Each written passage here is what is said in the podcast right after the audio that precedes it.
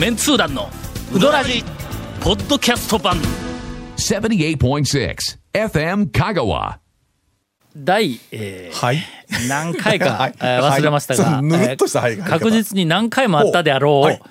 えー日本収録を終わった後、急に、ええ。もう一本行くぞって言われるウィーク。ウィーク。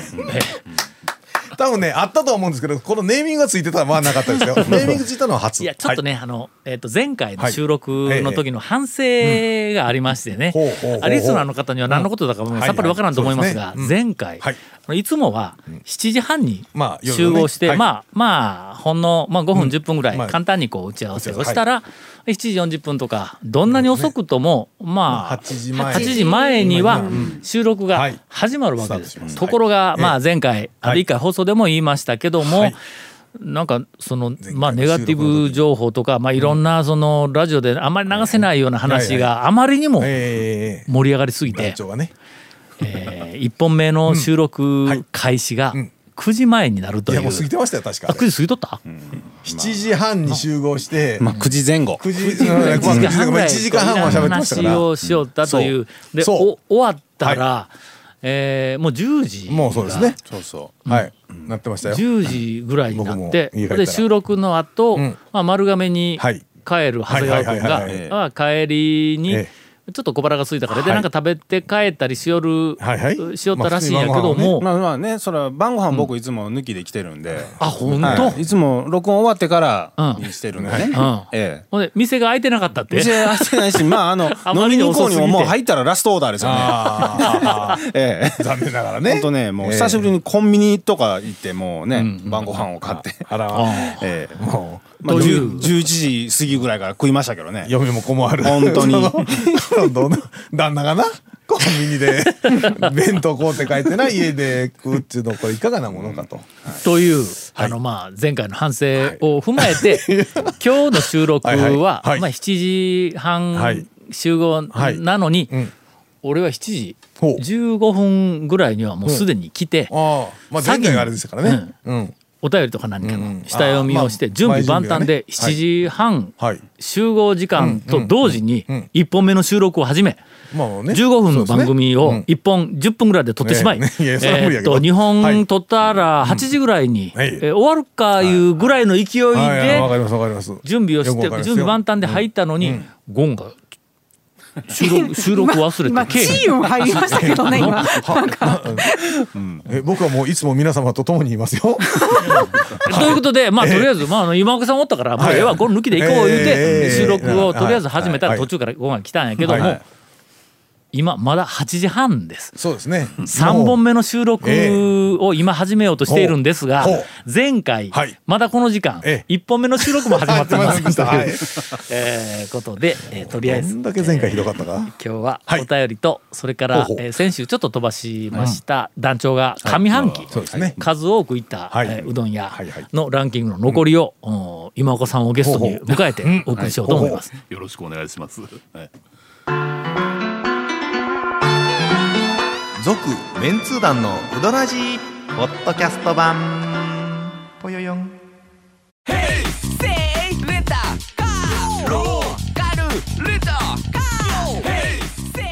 どんな借り方があるんウィークリーマンスリーレンタカーキャンピングカーとかある車全部。欲張りやな。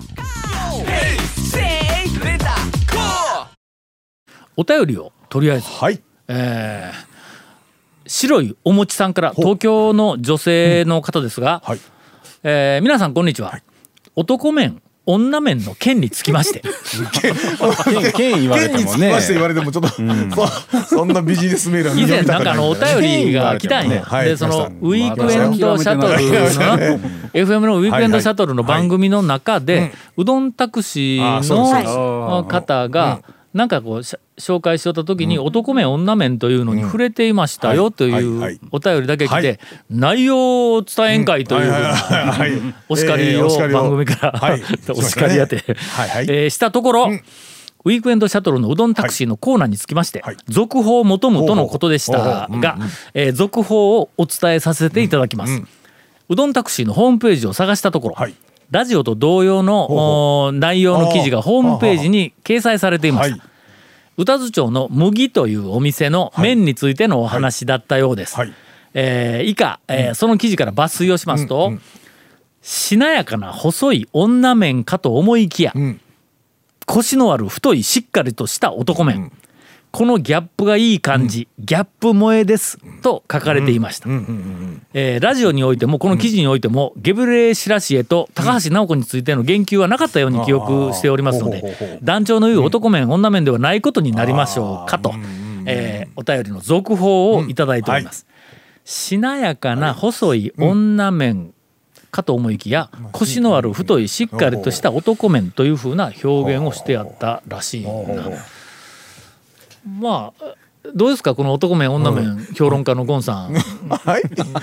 このはい。しなやかな細い女麺、腰のある太いしっかりとした男麺。まあ、ねあの男麺女麺の表あのまあなんていうか、あの専門家から言わせていただきますとまだまだ表面でしかこう分かってないという感じが、こう分かってきたの、えーこれの。これ表面表面これ。の？やはりあの団長もそう、そうそうあの今ちょっと今目から鱗がポロッと落ちた。わあそういうことか。はいはいはいはいこれ表面あやね。ーそうですね。はいはい。であ。の団長はどどのような感じのあの見解をお持ちですか？まあ表面的なコメントやったなと思いますよこれは。女麺はい。イコーうん。ルしなやかな細い。はいそう細い。麺って書いてろしなやかな細い女麺かと思いきやん。太いしっかりとした男麺はい。はい。女麺はしなやかで細い。はいそうですね。男麺はしっかりして太い。はい。というふうにまあこのなんか記事はい。が放送とですねなは中ではそうね。定義をしとるわけや判断してけどのん。細いのに男麺っていうのがあるわけや。ますはいありますね。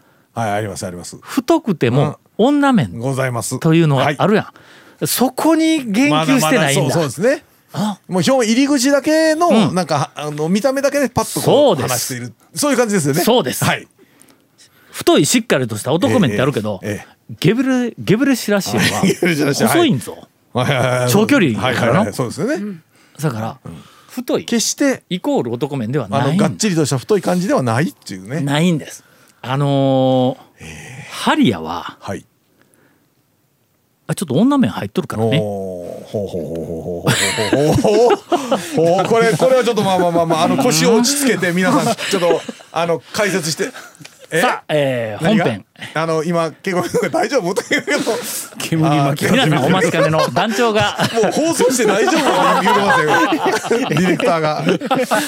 いやいや大丈夫。大丈夫。何ね。ねえ団長のそのあの専門家の意見にはあんなもん。一応まああの先ほど、えっとこのお便りから、ええ。はい。しなやかな細い女麺そのしなやかな細いというのは、んあのえっと女麺やからん。女優というか女性に例えると誰やっていう話はあ。をを探したところ、しなやかな細い、うん。まあ、女優というか、あの有名な方でうん。長澤まさみさんという名前がえー谷本姉さんから上がってきました。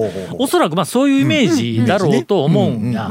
それから太いしっかりとした男麺言ってたあの安岡力也とか言うて今子さんが出て 安岡力也まあ確かに男であと男麺やけども例えばガッツ石松のような男麺もあり、もうそれこそあのゲブレシラシエみたいな男麺もあり、アンガールズの田中みたいな、あれはちょっとあれは女麺入っとんかあれ違うね。あれはない。あれはない。ええあれはないな。だからその長澤まさみみたいなのが女麺ですっていうのは絶対違うよな。なんか全然違う、あの女性がおるやんか。なんかこう、表面をなでている感じがえっとケイコメ君、どこかでフェードアウトしといて これ。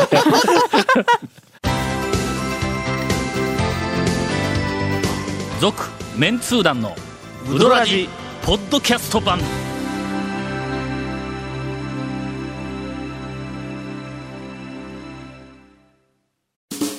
ドラジでは皆さんからのお便りを大募集しています。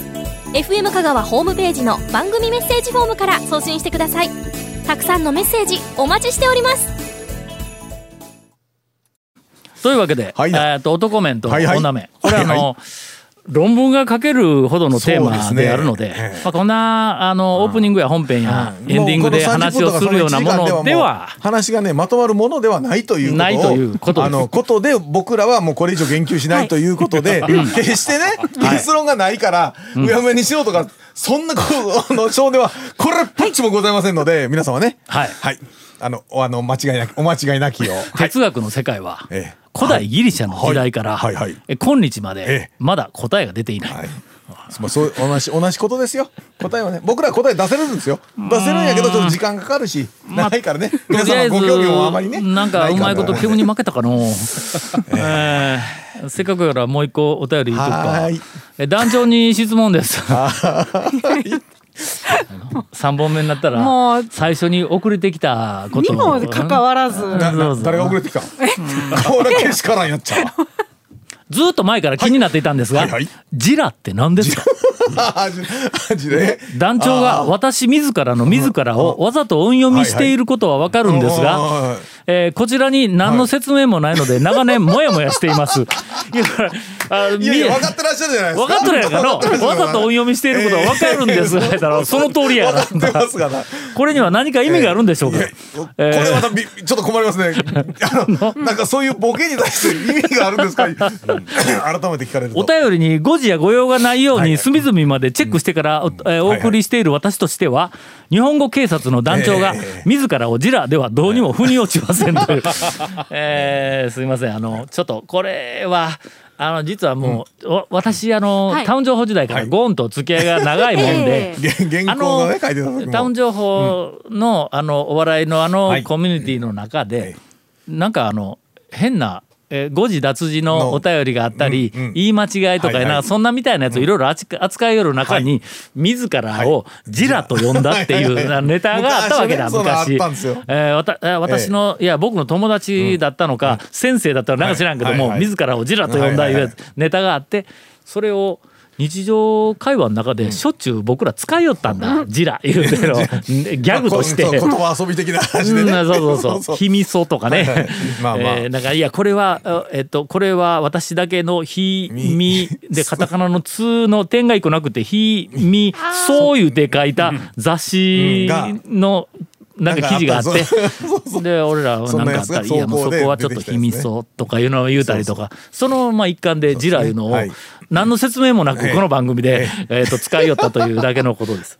えー今後ええ。ーっと何度もこのジラは使うと思いますがい。そういう意味なんでえー自らというえ 意味であることはもう明白はい。明白な上にええ。わざとはい。うんジラ言ってえー言ってますんでええ。ーツッコミツッコミさんとってください。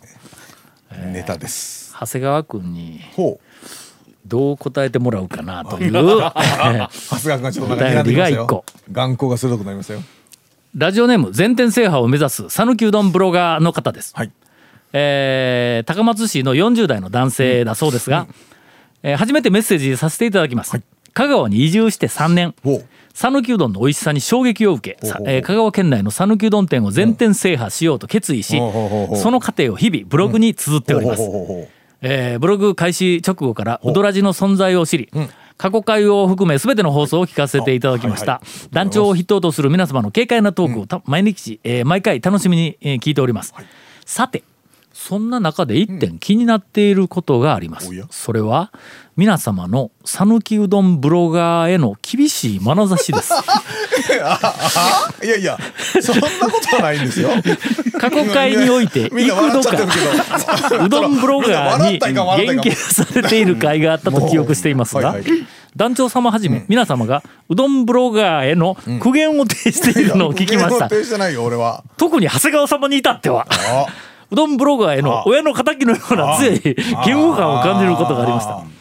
皆様のそのようなうどんブロガーへの厳しい眼差しはどこから生まれているのでしょうか、えー団長様は過去にブロガーは情報の速さだけを価値と捉えていることに問題があるという趣旨の発言をしていましたがそれが原因でしょうかと、えー自身のブログへの反省や改善点を知りたいという意味も含めて質問させていただきました。支障のない範囲でお答えいただけると幸いです、えー これからも放送を楽しみにしております、お体に気をつけて放送を続けて、えーくださいと。ちなみにうどん巡りを続ける中でいつうどらじメンバーの皆様と遭遇できるかと楽しみにしております。その際にはご迷惑をかけない範囲でお声掛けさせていただきたいのでよろしくお願いしますというえー切実な、はい。えーおそらく誠実な、えーブロガーの方からの、団長は情報発信のプロとして、あのアマチュアが発信する、まあなんていうかアマチュアとね、まあプロって分けるのもあれですけどまあ。ブロガーはのというね。その、うん。ちょっとあのブロガーのなんかそのブログを俺はそんなに精査したことはないからえーっとプロなのか、素人なのかがちょっとようわからんのや。ブロガーって名乗ることは要するにコピーライターとか、えーなんかあの、まあ、フリーのライターとかいうような肩書きのように思えるんで、はいはい。SNS でやり取りをしよるのとはやっぱり一つうんうん違うんだろうと。プロに近いのかなという気はするんみや。みんなに読んでもらおうという、まあ意思があるでしょうからね。ほんだけん、まあちょっと文章いろんな人の文章あんまり見てないけども、まあ誤字脱字とか表記のはいえーっとまあプロの、プロのというかうん。新聞がちゃんと,、えーっと使っている、えーっと基本的な、ん。あの表記かな。プロの情報発信の表記。に準じているんであれば別に全然構わんだけども、えーそういうことではないんです。もうぜひそのブロガーの方々には、えーいろんな情報発信のえーモラルと、えールールを守っていただいて、えーっとまあ既存のメディアでは行き届かないような細かいいろんな情報の人の情報物の情報、なんかあの、ことの情報とかいろいろ発信してくれると、はい。まあ賑やかになっていいとは思います。えーただまあ長谷川さんが厳しい、えーまあわ 我々もというのはそれ一般的はいなはい讃岐うどんブロガーとかはブロガーの人たち全員にどうのこうのいうのは全然ないんで、ある特定の。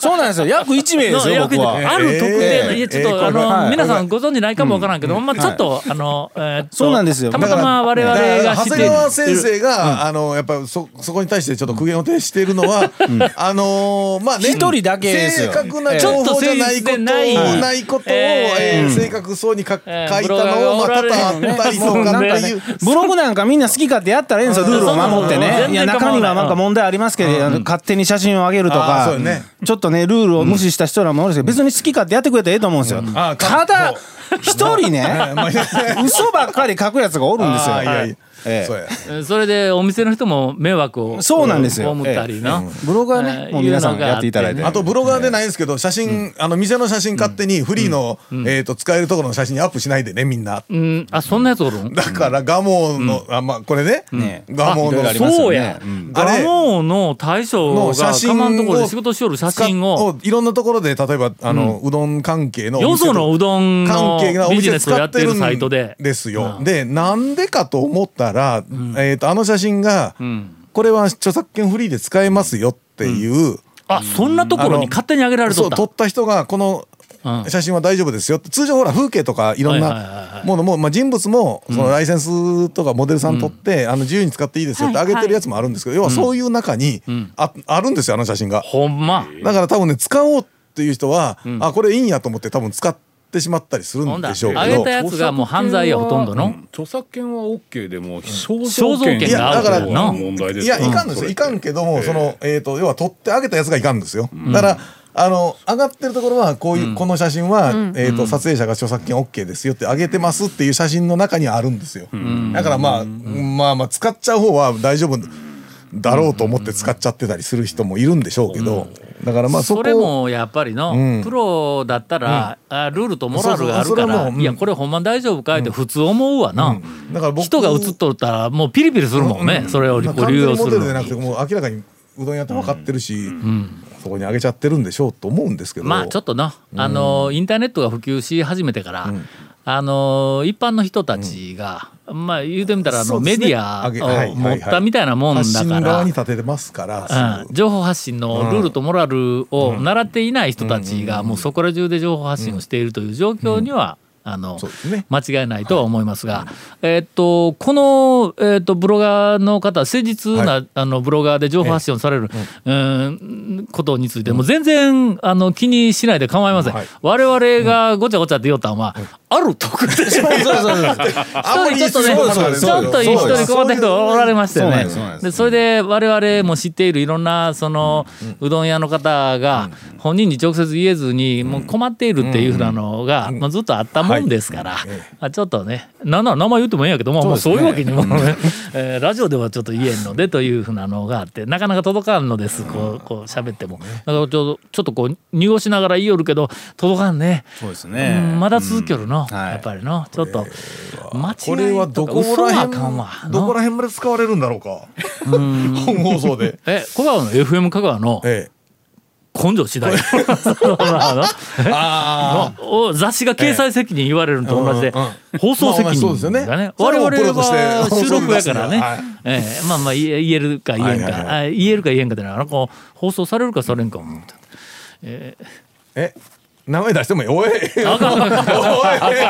どこまで過激な俺らで過激やねんかそれは。いやでもまあまああの本当にそこら辺のところ、加あ減のちょっと自分の思い込みで話したりとか、あの間違ったことを、えー、と広めちゃったり、ブログにね書いて広めちゃったりとか写真を、まあ、勝手に使っちゃったりとかっていうところはやっぱりちょっとぐっと、あのー確認してね情報出発してい信ただきたいする。ですね。プロはね、まあプロかの昔からやっている、えーとビジネスとしてやっている人はの、あの一時情報を流すよなるべく一時情報に近い情報を、えー確認をして流すっていうふうなのは、まあ基本中の基本なんや。ほんでの一時情報って何かというと、その現場で起こった事実が一時情報なんや。えーそれはそのだから店にお客さんが何人来たとか、観光関係の数字いっぱい出てくるけども、えー栗林公園に今年何万人入園者がいましたっていうふうな数字が、まあ、仮に発,、発信されたとするで一時情報って何かというと実際に何人入ったかっていうその現実の数字が一時情報なんや。でそれを栗林公園が発表します、えー栗林公園は多分あれ県の施設だから県のしかるべきところに報告書をあげるんや、栗林公園が今年は何十何万に何千何百何十何人でした言うて、しかるべき県の部署にあげます、それはのもうすでに一時情報でないんだ、公園が数字をどなんでもできるわけや、報告する数字を。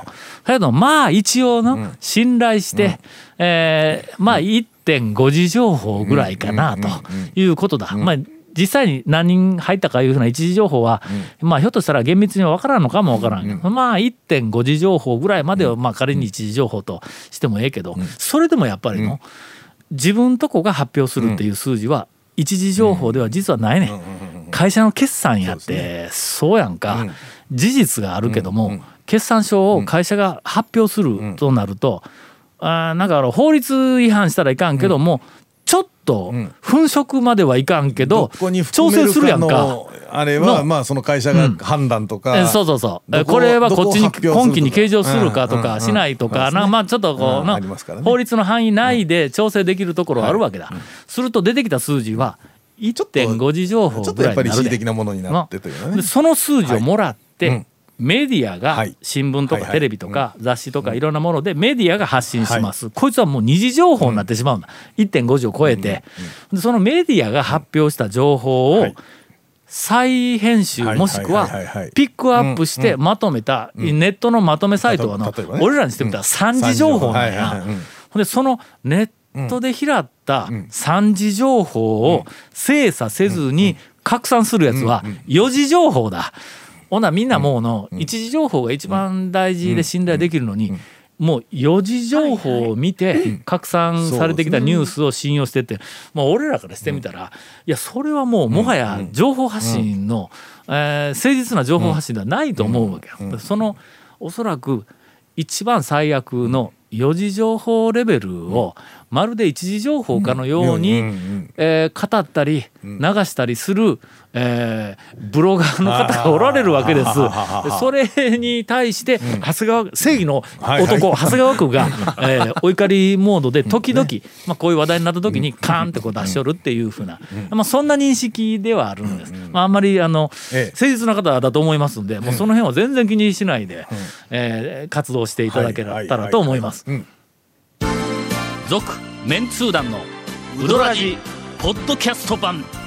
続メンツー団のウドラジは FM 香川で毎週土曜日午後6時15分から放送中。You are listening to 78.6 FM 香川